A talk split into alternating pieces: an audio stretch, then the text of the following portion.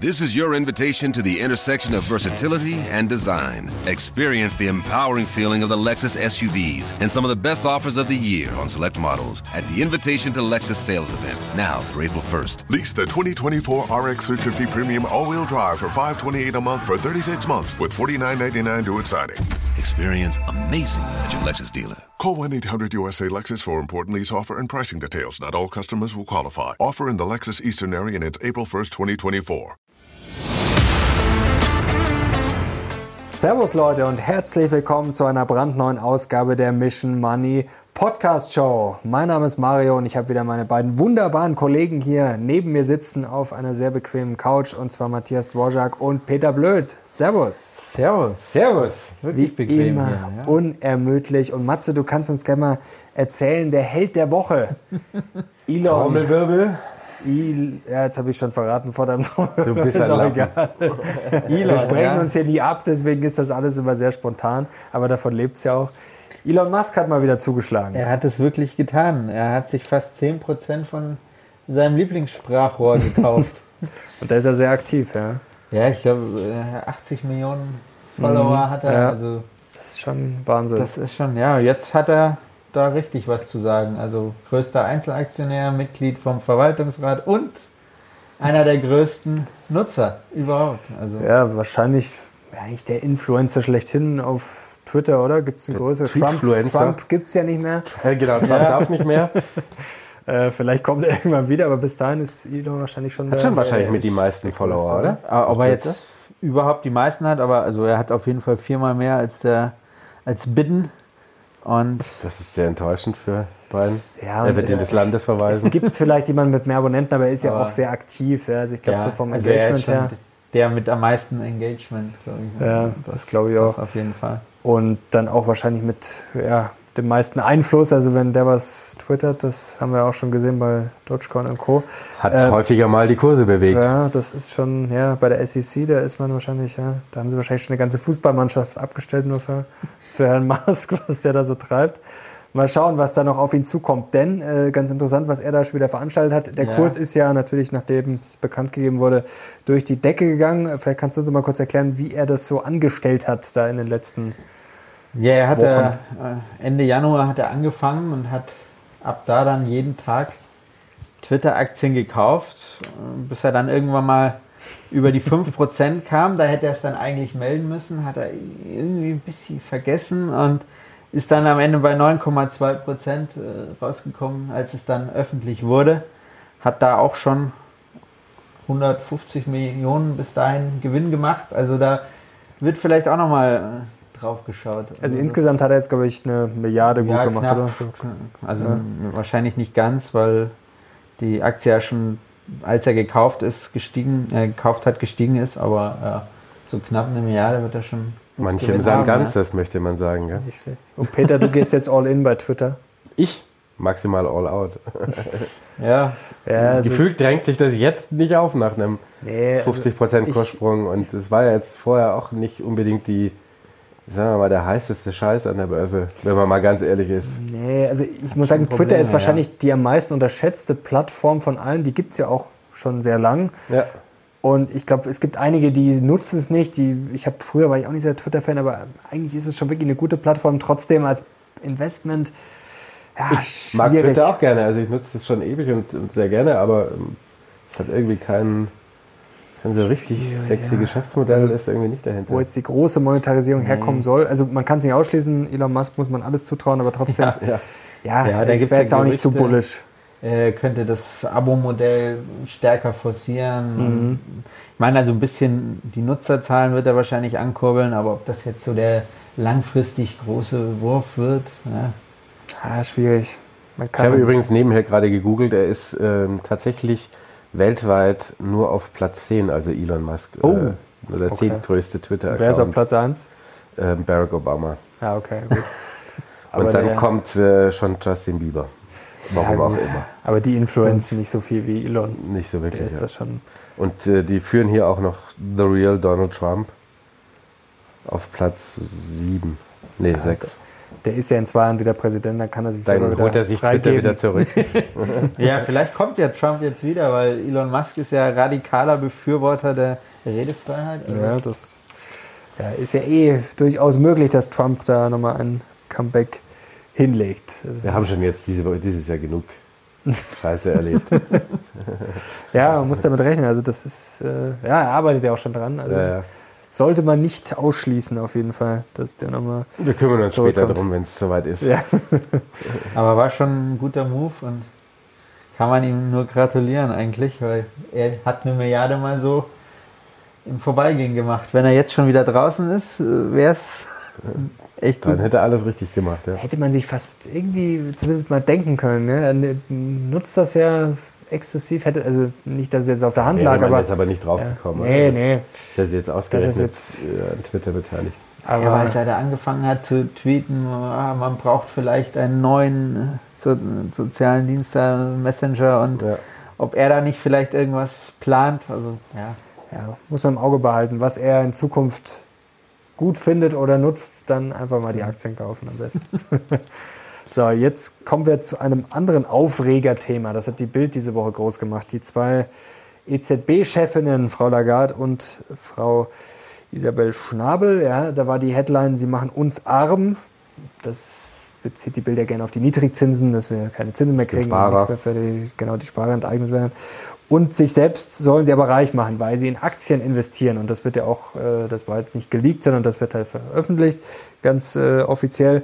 Und die zwei, ja, investieren sportlich in Aktien. Jetzt sagen die einen Skandal, das ist eine Frechheit und die haben ja Insiderwissen und die können das ja auch noch steuern. Man könnte aber auch sagen, ja, die wissen wenigstens, wie man zumindest Privatgeld anlegt im Vergleich zu einem Sparbuch Olaf und wie es alle gibt. Also was ja. halten wir davon? Da würde ich sagen, dass die Bildzeitung mal üblicherweise wieder nicht drüber nachgedacht hat und sehr weit drüber rausgeschossen ist. Wo soll denn da jetzt der Interessenskonflikt herkommen, wenn so eine Isabel Schnabel so ein paar, äh, wir haben jetzt gerade nachgeguckt, so ein paar ETFs hat, so global breit gestreut ähm, oder gar eine Beeinflussung Nee, also, also die werden ja jetzt wohl nicht, also wenn, wenn man ernsthaft glaubt, die drehen irgendwie an Zinsschrauben oder an äh, steuernde Kapitalströme von Europa, um das eigene ETF-Portfolio nach vorne zu bringen. Das ist also das ist schon sehr weit hergeholt. Ja. Ist ja auch also eine absurde Logik. Also das, also wenn sie jetzt keine Aktien hätten, dann wären sie auf Sparbuch angewiesen, dann würden sie wahrscheinlich, dann würden sie nach der Logik die Zinsen so hoch donnern, dass sie quasi äh, da, also es ist ja das also mir, ich finde auch, also mir sind ja eher, wir haben jetzt gerade mal nachgeguckt, ich, mir sind eher äh, ehrlicherweise Direktoriumsmitglieder suspekt, die gar nicht am Markt investiert sind. Zum Beispiel Herr Nagel. Da gibt es ja einige. Oder Herr Holzmann aus Österreich. Ja, ja, die genau. sind nicht investiert. Ja. Nagel aus Deutschland auch und Holzmann aus Österreich und noch so zwei, drei. Philipp Lane ist angeblich auch nicht investiert hier. Kann, kann man auch googeln, also wenn ihr einfach mal googelt. Der spanische Gouverneur äh, ist nicht investiert. Gut, die sind halt wahrscheinlich eher in alternativen Investments. Das könnte natürlich das sein. Das die wahren Insidergeschäfte. Die wahren Insidergeschäfte außerhalb des Kapitalmarktes. Ja. Dann ist es besser, wenn Frau Schnabel investiert ist, wie zum Beispiel jetzt hier in den DWS Top Dividende oder klassische iShares. Das fällt auf, sie hat sehr viel von iShares, also nur ein Vanguard ja. und zehn oh. iShares. Also ja, da weiß man schon, wer da, wer da der Sponsor ist. Ja, ja. um da jetzt mal ein bisschen die Verschwörungs- Erzählung anzukurbeln. Nee, Spaß beiseite. Also ich finde das auch völlig okay. Also es wird ja eh veröffentlicht. Also mein Gott. Und warum sollten die jetzt nichts kaufen können? Und dieser Interessenkonflikt, mein Gott, also das ist ja, ich meine, die niedrigen Zinsen waren ja zuerst, da ist ja nicht so, dass die jetzt äh, das gekauft haben vor einem Jahr und jetzt ein Jahr lang die Zinsen äh, deswegen abgesenkt haben. Also das ist schon, finde ich, ein bisschen, ja, diese Vorwürfe sind ein bisschen äh, schwierig. Was man ja auch sagen muss, natürlich hat die EZB sicherlich auch einen Anteil oder die niedrigen Zinsen, aber im Moment, das muss man ja auch sagen, weil viele gesagt haben, ah, haha, und die zwei können mit Geld umgehen, schau mal die aktuelle Inflation. Aber das wissen wir auch, dass die Inflation natürlich auch von Faktoren getrieben wird, wie zum Beispiel jetzt den Energiepreisen, wo jetzt die EZB auch äh, direkt äh, ja, im Wesentlichen keinen Einfluss sagen, hat. Also, Inflation ja, also für alles kann man die EZB äh, oder die Notenbanken dann auch nicht immer verantwortlich machen. Es gibt doch gar keine Inflation. Stimmt, ja. Es sind nur Preissteigerungen. Das ja. sind nur Preissteigerungen, genau. Stimmt, das ist nur ein erhöhtes Preisniveau. Stimmt, Aber es ist, äh, trotzdem, die, die Aufstellung ist ganz interessant. Also kann man wirklich empfehlen, mal durchzugoogeln. Man sieht auch so, dass einige so richtigen Lokalkolorit haben. Ja. Das heißt ja der von ähm, quasi der Kollege aus Portugal hat natürlich Aktien von Benfica Lissabon. Ich glaube, der ähm, das Mitglied von Malta hat lauter maltesische Staatsanleihen. Da würde ich mir eher Sorgen machen. Ja, was mit dem nicht stimmt. Ja. Gleich drei oder vier von diesen Positionen. Das ist auch so ein bisschen teilweise ein Politikum, diese Depots. Teilweise schon Vogelwild, ja. Also da muss man sagen, äh, Frau Schnabel scheint am meisten Ahnung zu haben. Das sieht zumindest alles recht solide aus. Also ähm, da sind die anderen Depots teilweise schon relativ wild. Der Kollege aus Frankreich hat nur eine Position, nämlich Villeroy und Boch. Komisch, er heißt nämlich auch so. Aber komischerweise hat, trägt er auch den Namen Villeroy. ja, es ist schon. Ja, ja vielleicht schaut ja Frau Schnabel die Videos. Deswegen. Ja, das, das kann sein. Ja, genau. Das, das stimmt. Gut informiert. Ja, ja, hier der Kollege aus Griechenland auch nicht Sie investiert. Bei Respekt gelernt. Genau. Ja, der von der belgischen Notenbank, Pierre Wunsch oder Wünsch, wie man das ausspricht, der hat auch einiges. Der hat das größte Depot. Das ja. ist schon, ja, das ist schon sportlich. Smart Energy Equities, was er alles hat, Sustainable Water, European Growth, Asian Smaller Companies, also alles, alles Mögliche. Einmal quer durchs Gemüsebeet. Jetzt wollen Viel wir. Auch um nichts. also, wir finden es grundsätzlich okay. Fazit. Ähm, ja, wie gesagt, äh, kann ja auch jeder selber entscheiden, was er mit seinem Geld macht und dann lieber zwei Investmentfrauen statt einem Sparbuch Olaf. So Sicht. Absolut. Ähm, das ist mir alle mal lieber. Auf jeden Fall. Jetzt kommen wir äh, ja, zu den Märkten und da ist jetzt die Frage, ja, was machen wir da? Also, die Idee diese Woche, die mir da gekommen ist. Heute Morgen, als Heute du, Morgen, ja, du hast eine Stunde auf die S-Bahn gewartet hast. Genau. Ja, man könnte doch mal den DAX-Short probieren, denn das Gasembargo aus meiner Sicht ist wahrscheinlicher geworden. Wahrscheinlicher, zur Klarstellung ist immer wichtig, dass man das, äh, kann man nicht oft genug sagen, wahrscheinlicher ist nicht, dass es kommt oder kommen muss, sondern dass es halt wahrscheinlicher geworden ist. Sagen wir mal, vielleicht kann man es, ja, es ist immer schwer zu sagen, aber 50-50 würde ich das im Moment schon fast sehen. Also halb-halb kommt oder kommt nicht. Denn ja. der öffentliche Druck wird immer stärker. Auch kurz bevor wir jetzt angefangen haben, äh, Freitagnachmittag Podcast, äh, kam auch, hat Rudi Bachmann, unser neuer Liebling, wieder getwittert, dass das DIW von Berlin jetzt auch schon sagen würde, äh, ist okay nach dem Motto mit dem, also es schwenken da schon immer mehr ein, der politische Druck wird immer höher. Die baltischen Staaten haben es auch schon vorgemacht, haben auch Druck gemacht nach dem Motto, wenn wir kein russisches Gas mehr kaufen, dann können sie auch es sind ja eigentlich auch alle schon auf Linie, wenn man Deutschland stemmt sich ja eigentlich noch so dagegen, aber also ich glaube schon, dass es ja nicht mehr viel braucht, bis das kippt. Ja, also ja. wenn die Emotionen weiter so hochkochen und wenn da noch mehr solche Bilder ja. auftauchen, dann äh, von Butcher, ja. ja. Kann, wenn kann eine Kleinigkeit noch schnell gehen, ja. Kann schnell gehen, ja. Und dann ist halt die Frage, ob das Potenzial beim DAX nicht massiv nach unten ist. Also nach oben gibt es natürlich immer Potenzial an der Börse. Es kann jetzt auch, ja, kann jetzt auch den großen Frieden geben. Klar, die Gefahr in dem Sinn, auch wenn das jetzt ja keine Gefahr ist, das wäre ja grundsätzlich gut, aber die Gefahr, wenn man jetzt short geht, ist natürlich da. Aber grundsätzlich wird es ja quasi beim Embargo keine Absage geben, weil entweder bleibt es halt so in diesem Schwebezustand ähm, oder es kommt halt. Ja. Und ja. dann ist vom Chance-Risiko-Verhältnis vielleicht, aber wie gesagt, als Zock, das muss man glaube ich dazu sagen, äh, zu viele Unwägbarkeiten, aber man kann es als Zock sehen oder als Absicherung. Sicherlich. Ja, wenn man sich den DAX so anschaut, wer da so drin sitzt, dann, also wenn das kommt, dann sind die natürlich schon alle sehr betroffen von. Man kann sie natürlich auch gleich direkt BASF nehmen, das BASF ist vielleicht nehmen, noch ja. einfacher. Die da sehr natürlich abhängig sind äh, von dem russischen Gas. Ich habe es mir gerade nochmal angeschaut. Also man kann jetzt auch nicht sagen, dass die Aktie, auch wenn sie zuletzt zurückgekommen ist, äh, kann jetzt auch nicht sagen, dass die gerade spottbillig ist. Und wenn jetzt das Gasembargo kommen sollte, dann ja, ist da sicherlich noch mal ein bisschen Luft nach unten. Da ist dann noch richtig Luft nach unten, ja. Klar, im DAX ja. dann auch, aber ob man es jetzt unbedingt jetzt machen muss, weiß ich jetzt nicht. Also du probierst ja mal. Ja, ich habe es jetzt mal probiert. Ich sehe jetzt das Verlustpotenzial begrenzt. Wie gesagt, kann auch immer eine Überraschung kommen, mhm. aber ähm, ja, gerade übers Wochenende, wenn da, da ist in den letzten Wochenenden ist auch immer viel passiert. Ist immer relativ viel passiert, ja. ja also, also es gab immer so Dynamiken. natürlich schon. Und jetzt kommen ja auch immer mehr so Regionen, wo sich die Russen zurückgezogen haben und ähm, wo es teilweise gibt es so erste Berichte auch aus mhm. anderen Regionen, wo es noch ehrlicherweise die Zerstörung noch viel größer war und noch viel schlimmer war als in Butcher. Also das kann schon, natürlich kann das nochmal eine Dynamik geben, ähm, die dazu führt, dass, dass wir ein Gasembargo kriegen. Ähm, und Generell. dann rauschen die Märkte safe ab. Ja, gerade DAX da sicherlich oder Europa DAX. Sehr ja. industrielastiger. Die USA jetzt vielleicht ja. im Zweifel eher nicht. Also da können sich ja, gut, weil sie halt natürlich nicht am russischen Gas hängen. Ja. Das klar. gut, klar.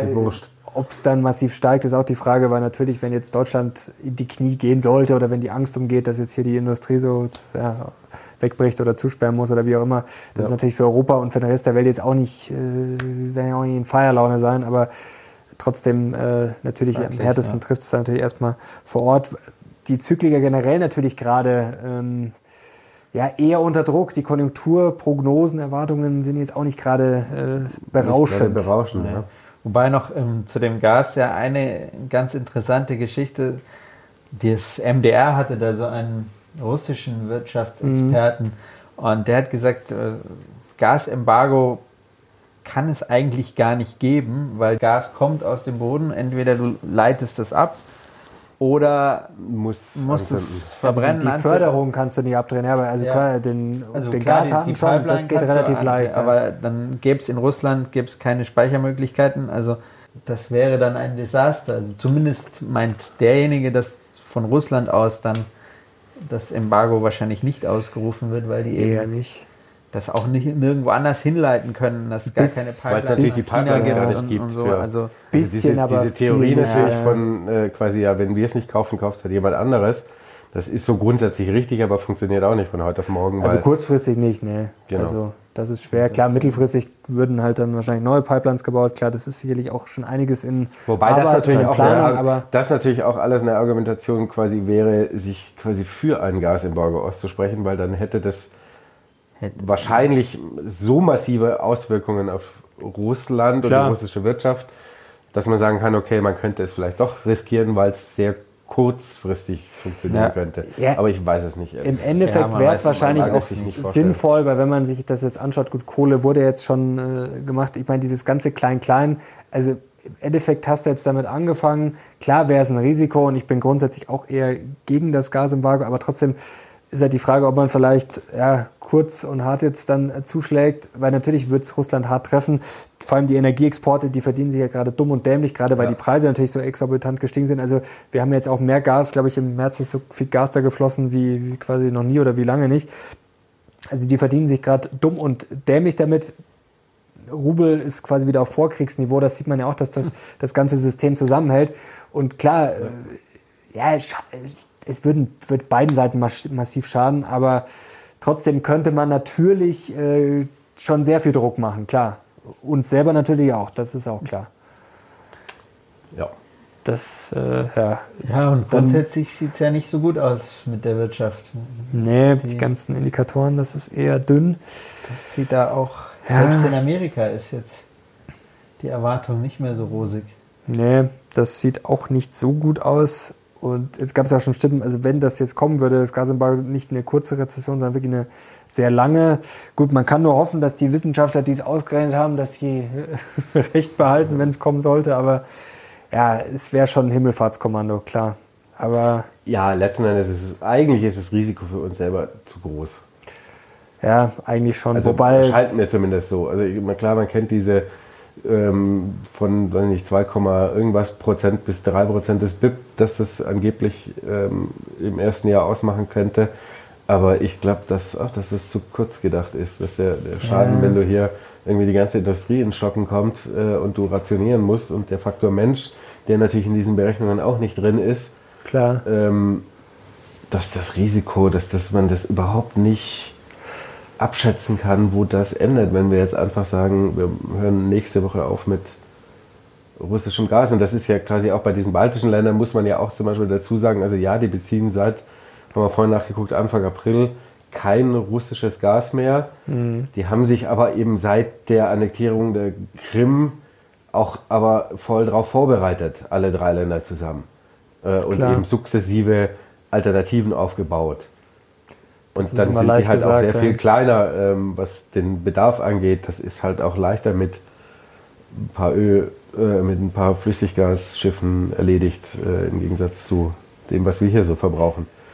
Wobei wir natürlich ein Problem haben, also das hat ja Heiner Flassbeck im Interview auch am Donnerstag gut erklärt. Eigentlich wäre es jetzt rational, auch wenn das emotional brutal ist, zu sagen, okay, wir schauen jetzt, dass wir relativieren und wir schauen irgendwie, dass wir das alles aufrechterhalten, weil wir können nicht eine Mauer um Russland bauen und so tun, als würde es die das nicht mehr geben. Nicht mehr. Aber das wird nicht passieren, weil man hört ja jetzt von allen Seiten und äh, das ist ja auch menschlich äh, schwer zu sagen, ja gut, mein Gott, ist halt jetzt so, es sagen ja quasi alle, mit Putin gibt es da keine Kooperation mehr und äh, das, glaube ich, wird auch so sein. Also da gibt es den Weg zurück gibt es nicht mehr, also zumindest mit Putin nee, nicht. Für, für Dass Putin aber verschwindet, die Wahrscheinlichkeit sehe ich jetzt auch nicht so extrem hoch. Also, ähm, also ist halt die Frage, wie man jetzt weiter verfährt. Also da wir schon drin stecken ähm, und diese, ja, diesen rationalen Weg zurück wahrscheinlich nicht finden werden, ist halt dann die Frage, ob man jetzt dann so einen ewigen Schwebezustand akzeptiert oder ob man nicht wirklich dann die Brechstange rausholt. Weil es gab ja jetzt auch wieder ein lustigen, skurrilen, äh, beängstigenden Vorfall mit diesem Moskauer DJ. Das war ja auch äh, spektakulär. Also quasi Strohmann, der, der ja, dieses Gazprom Germania da kurz übernommen hat. Hatte das, äh, übernommen hat. Ja, ja, und dann wollten sie das ja liquidieren und damit die ganzen Verträge mit den deutschen Stadtwerken und äh, die Gaslieferverträge. Und dann hat Habeck das ja quasi unter Zwangsverwaltung gestellt, war schneller. Also da sieht man ja schon, wir können jetzt auch nicht die nächsten Monate oder Jahre, auf sowas zieht ja da Kasperltheater spielen mit Putin und dann jede Woche kommt irgendeine andere Meldung. Also da ist halt auch die Frage, ob das auf Dauer dann dieser Schwebezustand, äh, ob der auch so sinnvoll ist. Ja, optimal ist es natürlich nicht, aber was willst du jetzt anderes machen? Also jetzt im Moment. Ja, in Alternativen mit Hochdruck arbeiten und halt wahrscheinlich im genau. Zweifel das rauszögern, ähm, das ist wahrscheinlich die, die beste Option. Wo man halt welche Energie wahrscheinlich auch herbekommt und ja. äh, ansonsten weiß ich nicht, ob man jetzt einfach so, wie gesagt, über Nacht sagt, ach nee, das war's. Ja, und man muss ja auch sagen, also Putin ist ja eigentlich jetzt schon so weit gegangen. Die Frage ist, ob er sich da im Zweifel auch noch davon aufhalten lassen würde. Also eigentlich kann das er stimmt, ja, ja, nicht mehr zurück. Er steht ja mit dem Rücken an der Wand. Also wenn, wenn das jetzt nichts wird, dann ja, wobei ich habe sich auch in Russland nicht mehr sehen Vorhin hat, glaube ich, dieser Duma-Präsident irgendwie gesagt, naja, also es ist halt durchaus in Aussicht, dass die Gefechte auch schon auf absehbare Zeit rum sind, weil die Ziele dann eigentlich schon erreicht sind. Haben Sie neue also Ziele gefunden? Man kann halt auch die Ziele irgendwie umdefinieren und wenn, die, wenn man eben sieht, dass sie da ihren diesen, diesen Westgürtel dann da halt geschlossen kriegen, dann kann man auch sagen, okay, wir haben genug Schaden angerichtet und äh, diese ganze Westregion ist unter unserer Kontrolle und das war's. Also who knows, ja. Wer weiß, was in dem Irren ja, vorgeht. Also das finde ich auch bei dem Gasembargo, bei der Diskussion ein bisschen schwierig, dass immer quasi vorausgesetzt wird, wenn wir das machen, dann ist alles gut, dann endet der Krieg ja. und dann reagiert auch Putin genauso, wie wir das wollen. Also das sagen ja gerade mal ja. die, die Putin für quasi sagen, der ist ein irrer Diktator. Und der hat bislang, bislang haben die Sanktionen, ja, kann man sagen, eigentlich gar nichts gebracht. Sie haben natürlich Russland geschadet, aber unterm Strich hat es nichts gebracht. Also hat die Lage in der Ukraine nicht verbessert, nee. hat unsere Lage nicht verbessert, hat die von Russland nicht verbessert. Also es hat Schaden angerichtet, aber es hat jetzt unterm Strich nicht wirklich äh, viel gebracht. Und Putin hat auch selten jetzt so reagiert, äh, wie man ja, das sich man vorher das so ausgedacht hat. Oder sich ausgedacht. Und da ist schon die Frage, ist diese Grundüberlegung schon wir, zumindest nicht vielleicht schwierig zu sagen, okay, wenn wir das machen, dann passiert, wenn wir A machen, passiert B. Vielleicht passiert dann auch C oder D oder E oder mhm. F. Ähm, genau. Das ist natürlich auch ein bisschen schwierig an der ganzen Sache. Da hat ja selbst unsere Verteidigungsministerin gesagt. Ja, die kompetenteste äh, Ministerin. Putin ist egal, ob die Leichen in Butscha oder in Berlin liegen. Also ja. das ist schon auch ein Ausspruch. Ja, das, ist halt auch. Da sollst du vielleicht aber auch noch mal kurz drüber bisschen nachdenken. Drüber, auch ein bisschen drüber über die Aussage von Herrn Melnik mit äh, alle Russen sind jetzt Feinde oder wie war das? das war, ja, genau. Ja, da kippen natürlich auch dann viele jetzt noch zusätzlich Öl ins Feuer. Das ist auch immer die Frage, ob das dann. Ja, ob jetzt ausgerechnet die deutsche Verteidigungsministerin ja. äh, so eine Form von Öl benutzen ja, muss, keine Ahnung, oder so eine Menge an Öl ist jetzt irgendwie fraglich. Beim Botschafter kann ich es noch verstehen, der hat halt ja, Kriegsdiplomatie und versucht ja irgendwie ähm, natürlich seinem Land zu helfen auf der Ebene, indem er eben hier jedem ins Gewissen reinarbeitet und äh, dafür sorgt, dass der Westen eben hilft. ähm, das sind schon natürlich auch zwei, sagen wir mal, verschiedene ja, das auf jeden Fall. Ausgangspunkte. Ja. Frau Lamprecht, ja, wie immer eine Bomben, Bombenfigur ist es unpassender Ausdruck. Das ist vielleicht ein unpassender Ausdruck, aber. Ja, die wollte ja leider trifft es zu. Sie wollte ja damit wohl sagen, dass man, dass man als Deutsche vorsichtig sein muss, nicht zu viele Waffen zu liefern, weil sonst. Ja. Äh, kommt der Russe auf die Idee, kommt. Äh, Berlin anzugreifen. Ja, ja also weiß jetzt auch nicht, ob das so die sinnvollste Überlegung ist in der Stelle, aber. Was ich mir tatsächlich letzten, äh, letztes Wochenende angeschaut habe, ähm, den hatte ich schon länger auf dem Schirm, den Film, diesen 13 äh, Days mit Kevin Costner, wo es um die Kuba-Krise geht. Ja. Und das ist schon so ein bisschen verstörend, weil man kommt sich schon irgendwie so ein bisschen vor wie jetzt. Und vor allem, was sehr verstörend ist. Wie sich das so hochgeschaukelt hat. Ja, und auch diese, ja, ja, genau. Klar, es ist, es ist auf der einen Seite überhaupt nicht miteinander vergleichbar, auf der anderen Seite komplett, weil es natürlich ähnlich ist.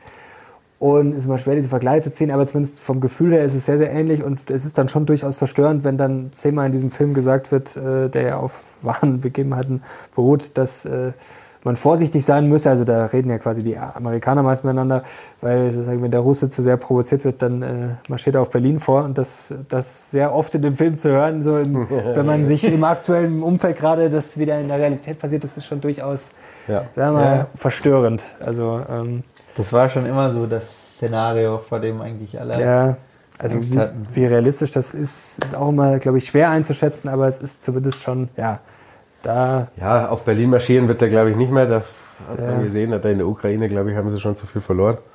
Ähm, ja, aber es gibt dann noch diese hässlichen Raketen mit dem ja. noch hässlicheren äh, Nuklearkrempel drauf. Wollen wir das äh, nicht hoffen und das Thema hiermit vielleicht abschließend mal kurz zur Börse kommen. Ähm, ja, da tut sich einiges. Also wenn man sich mal die Zinsen äh, anschaut, jetzt hat ja Frau Brainard von der äh, FED äh, hat ja, ja auch nochmal ordentlich Stimmung gemacht. Die Woche wurde viel diskutiert. Ja, wird jetzt die Bilanzverkürzung doch schärfer. Das hat auch ein bisschen wieder für fallende Kurse gesorgt. Und das Zinsspiel kann man ja schon ganz gut nachvollziehen jetzt bei den äh, hier Hypothekenmarkt, Immobilienmarkt hat ordentlich angezogen, die zehnjährigen Staatsanleihen mittlerweile 2,7 Prozent. Am Aktienmarkt, ja, so richtig viel Geht passiert da nicht. Wenn man jetzt mal, also wenn wir jetzt den Krieg nicht hätten, dann weiß ich nicht, ob überhaupt viel passiert wäre. Aber selbst so ist es ja auch, mei, es geht immer so ein bisschen hin und her. Aber so richtig eingepreist, äh, oder ist es schon, wurde es schon vor Monaten eingepreist, das ist die Frage. Aber Interessant sind ja, wir hatten das ja die letzten Tage so auch so ähm, jetzt auf die, auf die EZB bezogen, ich las jetzt vorhin die, so die erste Einschätzung von ähm, Bank Sarasin war das, glaube ich, Sarasar, ähm, die eher sogar davon ausgehen, dass die auch die EZB sollte dieses Inflations, die äh, Inflationserwartungen so bleiben, wie sie jetzt gerade sind, mhm. mal jetzt nach vorne gepackt in die nächsten drei, vier Monate, ähm, arbeitet offensichtlich die EZB schon daran, die, die ganzen Anleiheaufkaufprogramme auch alle auslaufen zu lassen mhm. und eventuell im Herbst sogar einen ersten Zinsschritt zu machen. So rechnen die zumindest jetzt mal damit, mhm. in einem ersten Szenario. Das wäre natürlich ja, auf durchaus ein Hammer, ja, Rezession noch. Das Problem ist ja, die kommen wieder. Also wenn ja. dann ja, das alles zusammenkommt, also Rezession, Inflation ja, das Timing wäre sehr ungünstig, wenn es im Herbst bis zum Herbst. Ja. Das ist dann schon. Also auf der anderen Seite, klar, ein, man kann sich das immer vorstellen, auch erstmal vielleicht ein symbolischer Zinsschutz, psychologisch, dass die Leute das Gefühl haben, okay, die, die, die versuchen wenigstens, die machen wenigstens was. Wobei man natürlich auch ehrlich sagen muss, äh, da muss man Flassbeck sicherlich recht geben. Die Frage ist natürlich, wie sinnvoll das Ganze jetzt ist, weil du kannst jetzt mit steigenden Zinsen zum Beispiel jetzt nicht den Ölpreis oder Gaspreis von heute auf morgen äh, senken oder nee. jetzt die Lebensmittelpreise. Also das ist schon mal schwer. Klar, du kannst natürlich alles bremsen. Da geht es jetzt auch darum, die Diskussion quasi die FED, ob sie es in Kauf nehmen, dass sie auch den Aktienmarkt bremsen. Das würde dann vielleicht auch wiederum den Konsum bremsen. Du bremst halt alles runter, aber ja. klar, du bremst zwar die Inflation, aber die Frage ist natürlich schon, ob das halt dann das Gesamtkonstrukt wieder äh, besser macht. Ähm, ja. Ja, oder ob du halt quasi in Anführungszeichen die Rezession halt in Kauf nimmst, so ja, sie nicht schon ja. da ist quasi. Ja, und dich halt ein bisschen durchlavierst. Und natürlich ist es auch immer ein bisschen naiv, dann sagen, ja, okay, wir müssen jetzt hoffen, dass einfach nächstes Jahr dann die Inflation zumindest rechnerisch nicht mehr so hoch ist, weil wir dann quasi wieder den Vorjahreswert nehmen und der war schon hoch und dann ist es vielleicht doch wieder alles so. Obwohl natürlich die de facto die Inflation hoch sein wird, weil wir natürlich auf einem höheren Niveau sind und was halt wirklich schon extrem ist. Also klar, gerade für äh, Geringverdiener, Leute mit geringem Einkommen, also wenn wir jetzt eine Inflation von 7, 10 Prozent haben, das ist natürlich schon Wahnsinn. Also da müssen ja, die Leute halt jetzt wirklich bluten. Ja? Genau, das, das ist, halt natürlich dieser, ne, was ja Fleißbeck auch sagt, die, klar ist die Inflationsrate dann nächstes Jahr weg, rein statistisch, ja. rechnerisch, aber das Preisniveau ist halt immer noch da, weil halt, sagen wir mal, die Nahrungsmittel sich nicht um 30 Prozent verbilligen werden. Ja. Ähm, sondern also, sie bleiben halt auf dem Niveau. Es ist dann halt schon so ein ja, das heißt Taschenspielertrick, aber es ist halt schon so eine statistische genau. Verzerrung äh, in gewisser ja, Weise. Genau. Ja, also schwierig gerade, schwieriges Umfeld. Ja, also, wobei der, unser Lieblingsexperte Robert Halber in seinem neuen Newsletter ähm, zum Beispiel auch anmerkt, dass die, die FED ja schon aufpassen muss, weil die private Verschuldung und in den USA so hoch ist und mhm. auch nochmal gewachsen ist. Wenn die jetzt natürlich zu weit an der Zinsschraube dreht, dann kann das natürlich auch ganz schnell nach hinten losgehen. Und dann gibt es halt auch eine neue Finanzkrise. Also ja, klar. Ja, und auch wenn die Aktienvermögen, die sind in Amerika auch viel höher vernichtet werden, noch zusätzlich und dann noch die Zinsen hoch, ja, das kann schon, puh, ja, schwierig. Deswegen glaube ich auch nicht, dass es im Zweifel, dass es so extrem mit den Zinsen hochgeht. Ich glaube das einfach nicht. Also außer die Inflation sollte jetzt wirklich komplett durchdrehen, aber ich sage jetzt mal, wenn da jetzt nicht mehr viel passiert oder auch, auch wenn es, Hauptsache es steigt jetzt nicht ständig weiter, ja. auch wenn es, dann glaube ich ja. nicht, dass man da mit auf Biegen und Brechen da jetzt alles abwirkt. Weil dafür ist auch die Wirtschaft einfach zu schwach dann. Also genau. gerade in Europa auch. Also naja, und die FED hatten das natürlich auch, ist es für die FED ist das ja auch viel mehr ein, ein sagen wir mal, ein Arbeitsauftrag ähm, als jetzt zum Beispiel für die EZB eigentlich, ja, theoretischerweise. Also, ja, schwierige Zeiten, aber also mal einen Short machen, aber verkaufen werde ich jetzt trotzdem. Immerhin Definitiv nichts. Nein. Halber auch Hoffnung, er sagt, die Märkte sind nicht kaputt zu kriegen, das weil stimmt. die schleichende Enteignung der Zinsgläubigen weiter fortgesetzt wird, auch wenn der Zins ein bisschen nach oben geht. Das ist ja real immer noch äh, ja. deutlich negativ. Ja, der Realzins ist nicht so der gut. Der Realzins sagt, ist im Moment nicht so toll. Ja. Ostern ist gerettet. Nichts los. Und wenn es danach nicht abrauscht, dann geht es weiter hoch. Ja, das ist ah. so, Aktien können steigen, aber sie können aber auch ja. fallen. Ja. ja. Man weiß mal, was man hat. Guten Abend. Ja.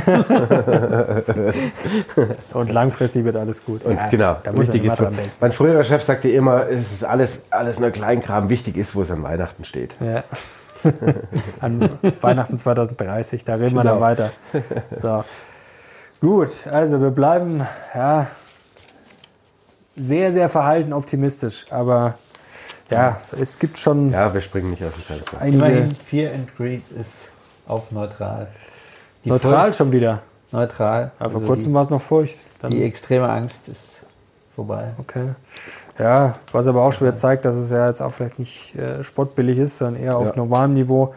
Ja, die Wohler ist ja jetzt auch wieder runtergekommen. Ähm, gut, die Fondsmanager sind äh, Barreserven äh, so hoch wie seit 20 Jahren nicht. Ähm, das ist auch bemerkenswert. Also ja, im Endeffekt sieht das Jeder wartet auf Nachkaufkurse so, und die kommen nicht. Ja, das ist der Klassiker. Auf, auf, also nach dem großen Crash, also ich bin jetzt gar nicht so negativ, nach dem großen Crash sieht mir das jetzt auch nicht aus. Also wie gesagt, wenn das Embargo kommt, dann wird es sicherlich einen ordentlichen Rücksetzer geben. Ich glaube, dass es auch dann wieder eine schnelle Erholung geben wird. Also da wird natürlich wird's da äh, Panikabverkauf geben, vielleicht den DAX 15 Prozent runter. Ich glaube aber auch nicht, dass das den Mega-Crash auslöst, sondern ich glaube auch eher, dass wir dann, sagen wir, bei minus 10, vielleicht lass es 15 Prozent sein, Maximum, dass dann auch schnell wieder äh, ja, eine Stabilisierung kommt. Also den großen Crash sehe ich da jetzt nach wie vor nicht. Dafür ist das alles auch, dafür nee. wurde da schon viel zu viel Luft auch abgelassen ja. in den letzten Wochen und Monaten. Also es sei denn, es gäbe ein Gasembargo. Aber ja, aber dann glaube ich auch, dass es halt nur eher bestimmte Aktien, also ich glaube jetzt nicht, dass wegen Gasembargo, dass Amazon und Microsoft um 50 Prozent crashen. Nein, also das nicht. kann ich mir überhaupt nicht, nicht vorstellen. Aber Daimler und BMW und Ja, BSF also ein paar kann es natürlich schon ordentlich, klar, BSF und Co. sowieso. Und das muss man sich natürlich auch mal klar machen, dass äh, S&P 500, was da die großen zehn Player ausmachen, also die Apples und Co. Und allein schon vom Gewinn her, das ist ja Wahnsinn. Und die werden einfach jetzt auch, glaube ich, in diesem Jahr jetzt nicht so leicht in die Knie zu zwingen sein. Das denke ich auch. Also, das macht auf jeden Fall Hoffnung. Ja. ja. Und was ist sonst noch passiert die Woche? Was sonst noch, was sonst was noch war geschah? sonst noch so auf der Welt los? Ja, eine Champions League Blamage. Das war nicht schön, aber Nein. vielleicht wird es ja noch umgedreht, wobei da bin ich auch nicht so optimistisch. Ja, das war gar nichts, wirklich. Das könnte gut daneben gehen am Dienstag. Macht mir jetzt auch keine Schlaflose Ich bin im. Stadion am Dienstag. Du bist im, Sta- im Stadion Ja. am Dienstag? Ich weiß gar nicht, wie Dann viel kann das das ja nur schief gehen. Ja, das geht bestimmt schief. So, ja. Das ist ein richtig ekliges, dreckiges 0-0 oder sowas. Ja, wobei, wenn ich im Stadion war, ging es eigentlich fast immer gut. Außer einmal gegen Madrid, da haben sie, haben sie sich blamiert, aber sonst ging das meistens gut. Solltest du dich als Orakel anmelden. Aber ich habe diesmal gar kein gutes Gefühl, ne? Also, ja, wir haben es schon irgendwie alle sehr auf, als wäre es ein Freilos, gell? ja, aber das, hat mich jetzt auch nicht überrascht. Die spanische Mannschaft sind eh immer unangenehm und die Ja. haben auch gegen Turin gut gespielt. Die haben auch, ja, das ist eine ordentliche Mannschaft und eklig halt, ja. Also, überrascht hat mich das nicht, dass die nicht so schlecht, überrascht hat mich, dass Bayern so, so schlecht war. Ähm, dass die anderen jetzt ordentlich sind, das hat mich jetzt nicht überrascht, aber das war schon eher, also das Ergebnis ist eh top. Die hätten auch 3-4-0 verlieren können, also da ist ein 1-0. War noch relativ, das Ergebnis war gut. auch wenn es auf den ersten Blick nicht gut aussieht, aber das war, ja. Ist eigentlich äh, ist das Stadion wieder voll aus? Weiß ich gar nicht. oder? Das frage ich gar mich auch. Also ganz voll weiß ich nicht. Ich glaube eher nicht, oder? Aber vielleicht so 30, 40, 50. Ich wei- weiß ich nicht, gar keine Ahnung. gab keine ja auch Du wirst nächste Woche berichten. Ich werde berichten. Ja, nächste Woche ist eh schon Ostern. Mensch, Dann ist schon wieder Tja. Ostern, ja? das ist schon wieder Ostern. Wahnsinn. Ja, dann mal ein paar Eier verstecken und dann, ja, sonst haben wir noch was Spannendes. Sonst Newsletter abonnieren. Da gibt es dann immer am Dienstag die Twitter-Analyse. stimmt, ja. Und wo gibt's den Newsletter? Auf mission-money.de. Niemand sagt es erotischer wie. Fast schon sexuell. Ja, das ist wirklich sehr, sehr schön. Na gut, dann haben wir es doch schon wieder. Dann haben wir schon wieder und wünschen wir uns, äh, euch mal einen guten Start in die Woche, würde ich sagen, oder? Danke euch. Danke fürs Zuhören. Bis zum nächsten Mal. Bis, zum nächsten dann. Mal. Ciao. Macht's gut. Ciao.